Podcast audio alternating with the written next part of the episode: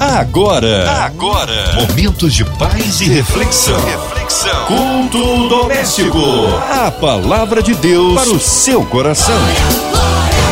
Deus é bom, estamos juntos aqui a Ele honra, glória, louvor e majestade. Já agradeceu hoje ao Senhor? É, nesta hora queremos abrir o coração, ouvidos atentos à voz do Senhor com a gente. Pastor Leonardo Cabral, ele é da PIB do Parque Alvorada. Paz, queridão.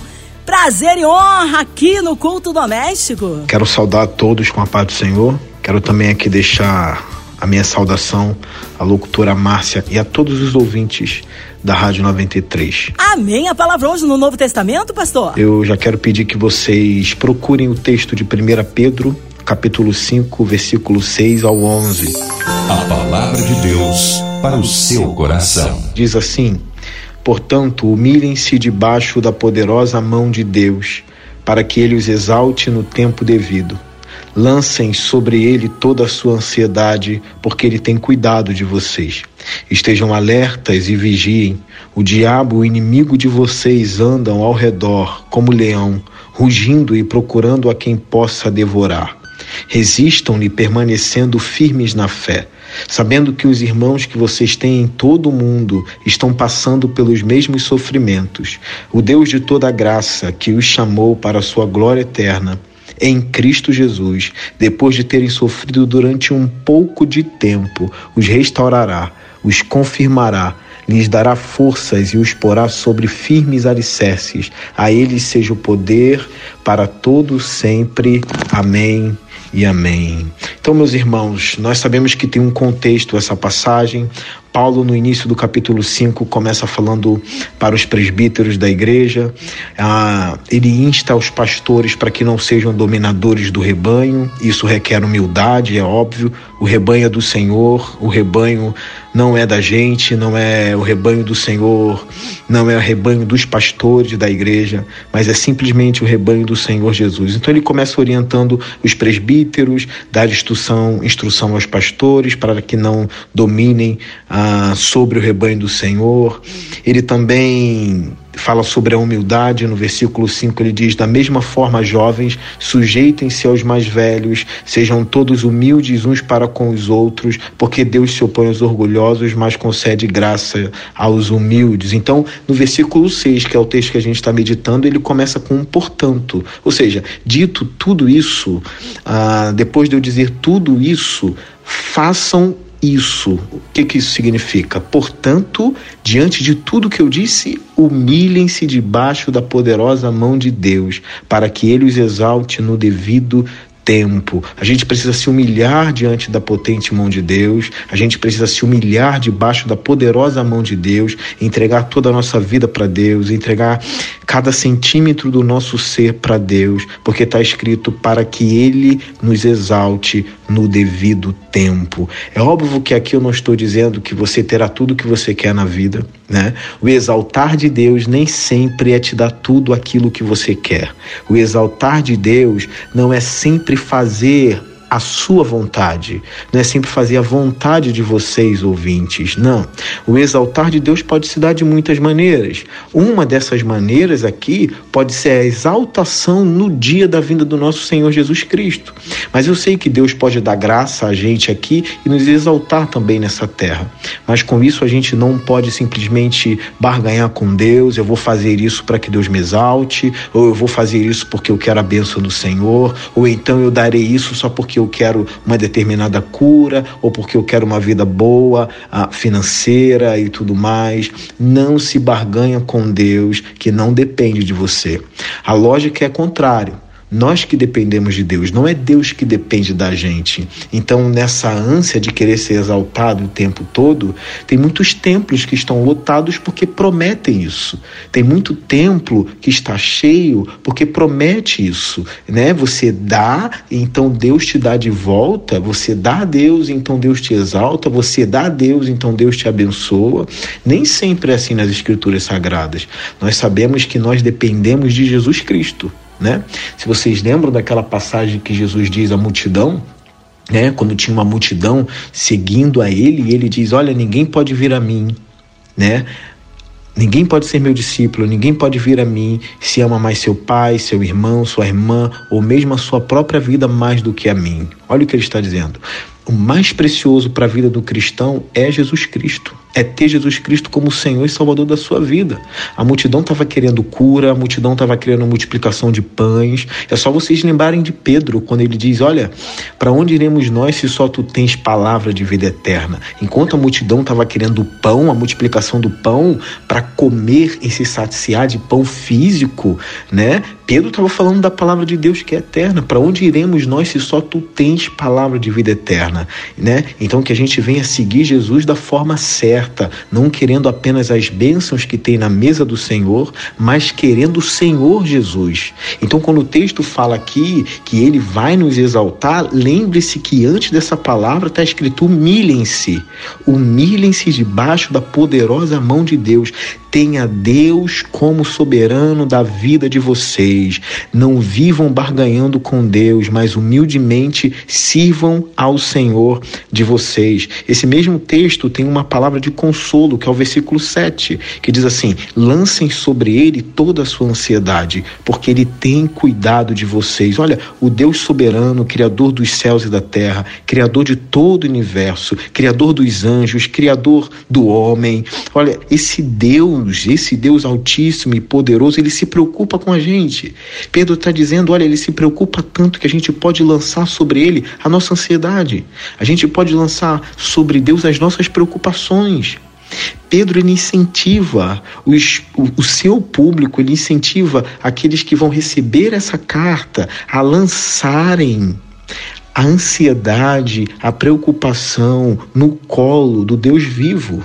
O texto é muito claro: lancem sobre ele toda a sua ansiedade, porque ele tem cuidado de vocês. O Deus que criou o universo, o Deus que criou as estrelas, o Deus que faz as estrelas brilharem, o Deus de toda honra e glória, cuida de cada filho seu, cuida de cada servo seu. Então lance sobre ele a sua ansiedade hoje, lance sobre ele os seus problemas. Deus não quer o nosso mal, Deus quer o nosso bem.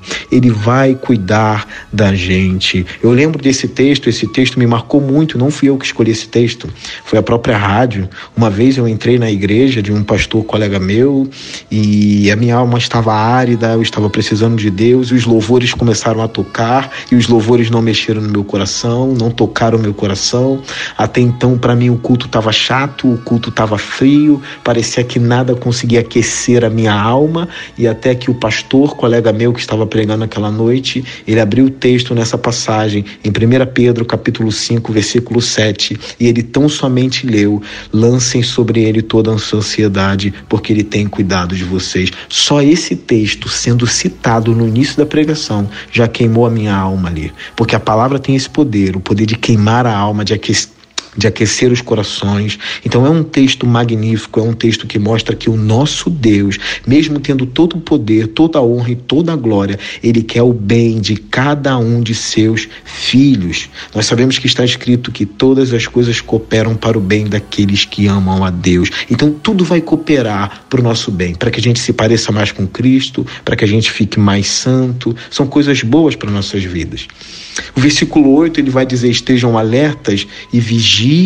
O diabo, o inimigo de vocês, anda ao redor como leão, rugindo e procurando a quem possa devorar. Ou seja, ninguém melhor do que Pedro para falar do diabo. Ninguém melhor do que Pedro para falar que existe um leão que anda ao derredor. Porque nós sabemos que Pedro foi tragado pelo leão. Né? Jesus disse para Pedro: Olha, Pedro, Satanás quis te peneirar como se peneira o trigo, mas eu intercedi por você para que a sua fé não desfaleça. Eu lembro de um pastor norte-americano chamado John Piper que ele diz o seguinte: o diabo come fé no café da manhã. O intuito do diabo é fazer você perder a fé, é você negar Jesus, é fazer você ir embora, é você abandonar a fé. É por isso que Pedro sabe do assunto. Pedro é alguém que já lidou com o diabo. Pedro é alguém que já passou pela peneira do diabo, contudo não perdeu a fé, porque Jesus amava e intercedia por Pedro. Então, logo o apóstolo que negou Jesus três vezes, que passou pela peneira do diabo, ele agora escreve para a igreja dizendo: estejam alegres alertas e vigiem. O diabo, o inimigo de vocês, anda ao redor como leão, rugindo e procurando a quem possa devorar. Então vigie, vigie, irmão. Vigie, minha irmã. Nós temos o inimigo das nossas almas, ele quer acabar com a nossa fé, ele quer nos devorar. Agora a gente precisa saber como lidar com ele, porque a gente aprende muitas loucuras por aí.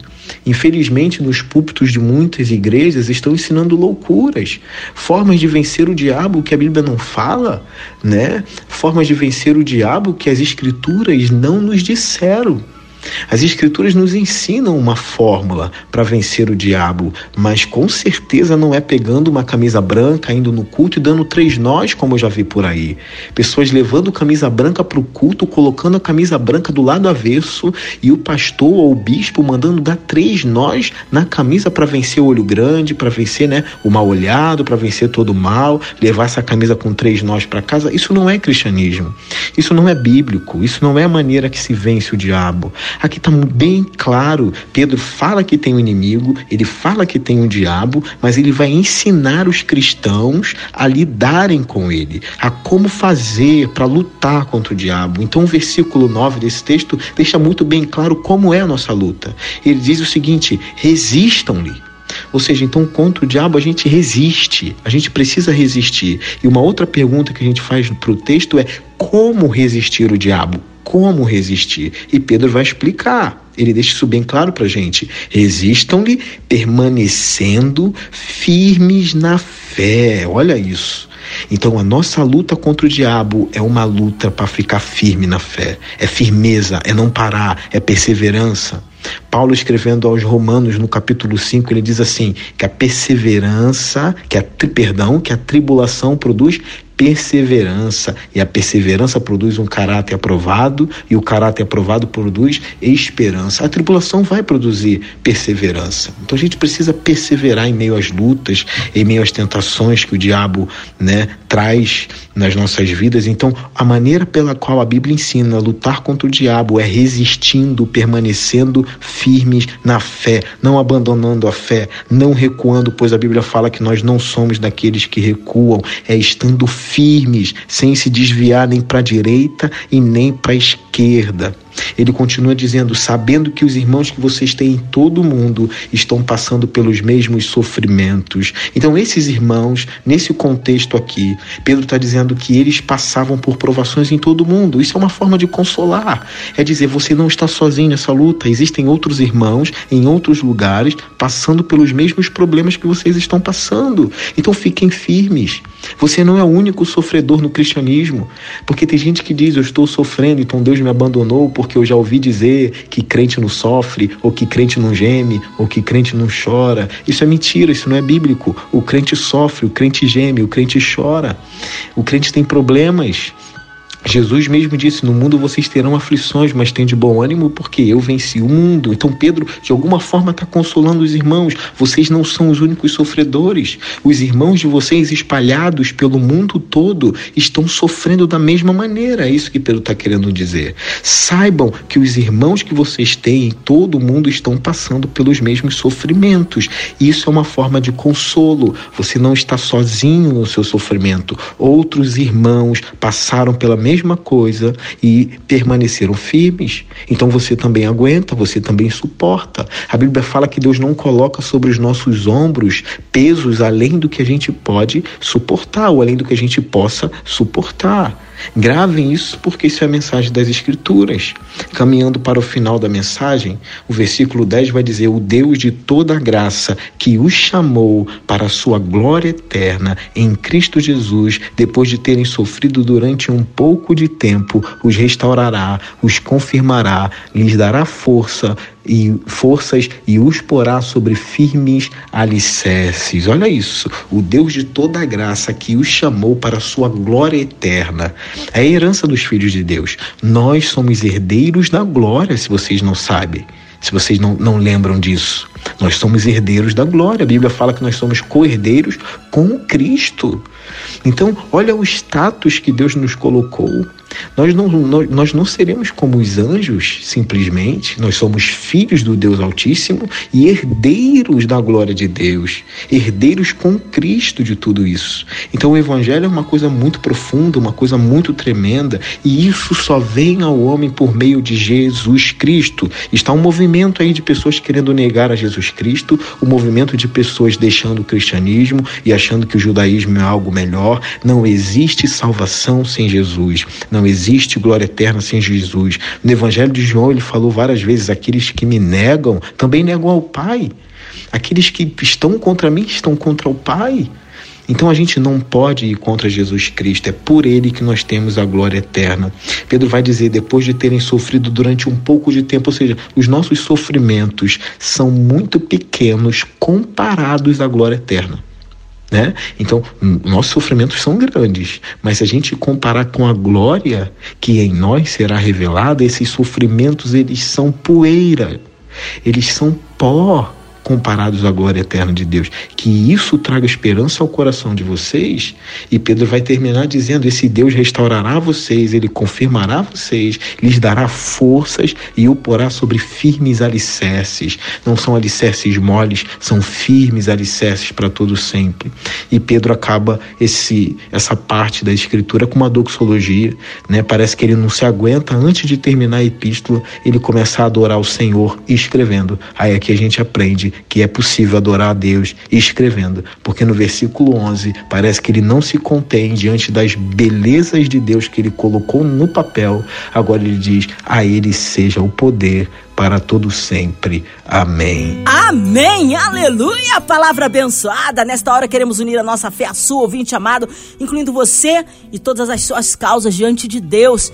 Também Toda a equipe da 93 FM, nosso irmão Sonoplasta Fabiano, nossa irmã Invelise de Oliveira, Marina de Oliveira, André Mari Família, Cristina Xista e Família, Minha Vida e Família, nossos pastores missionários em campo, nosso pastor Leonardo Cabral, Sua Vida, Família e Ministério. É você que está aí, ó e do outro lado do mundo, quem sabe em outro continente, ligadinho aqui na 93 FM, incluindo também a cidade do Rio de Janeiro, nosso Brasil, autoridades governamentais. Você de perto, você de longe, encarcerado, hospital, clínica, coração enlutado, seja qual for o momento terrível que você esteja passando, o nosso Deus é um Deus de milagres. Pastor Leonardo Cabral, oremos. Senhor Deus, cuide de cada ouvinte aqui da rádio. Eu peço que o Senhor também venha abençoar toda a diretoria da Rádio 93 FM e da MK Music, Senhor Deus. Eu quero orar, Senhor Deus, por todos aqueles que estão sofrendo, pelos enfermos, né, por esse momento atual, ó Deus, onde as pessoas estão sem esperança, ansiosas. Eu quero orar pelos profissionais de saúde também que estão lutando agora nos hospitais, que ele amem mais as almas, que ele amem mais as pessoas, Senhor Deus. Eu quero orar pelos aflitos e enlutados, que o Senhor venha consolar cada coração e que meus irmãos tenham aprendido hoje que é só lançar as ansiedades deles sobre o Senhor, porque o Senhor tem cuidado de nós. Então eu abençoo a Deus cada ouvinte, no nome santo de Jesus. Amém e amém. Amém, aleluia, Deus é tremendo. Oh, glórias a Deus. Pastor Leonardo Cabral, que honra recebê-lo aqui no culto doméstico. Um abraço a todos da PIB do Parque Alvorada. O povo quer saber horário de culto, contatos, mídias sociais e, claro, suas considerações finais, pastor Leonardo. Então eu quero agradecer à rádio por essa oportunidade. Ah, eu sou o pastor Leonardo Cabral. Sou pastor da primeira igreja batista em Parque Alvorada, em Nova Iguaçu, ficaria em Santa Rita. Se você quiser encontrar a gente, você pode encontrar a gente no Instagram. É só escrever PIB do Parque. PIB é uma sigla que significa Primeira Igreja Batista, né? E do Parque é porque fica no bairro Parque Alvorada. Então, PIB do Parque você encontra a gente no Instagram e também no YouTube, tá bom? PIB do Parque, Primeira Igreja Batista em Parque Alvorada. Os nossos cultos estão no YouTube e os trechos dos sermões da igreja estão no Instagram, tá bom? Ah, então foi um prazer estar com vocês aqui.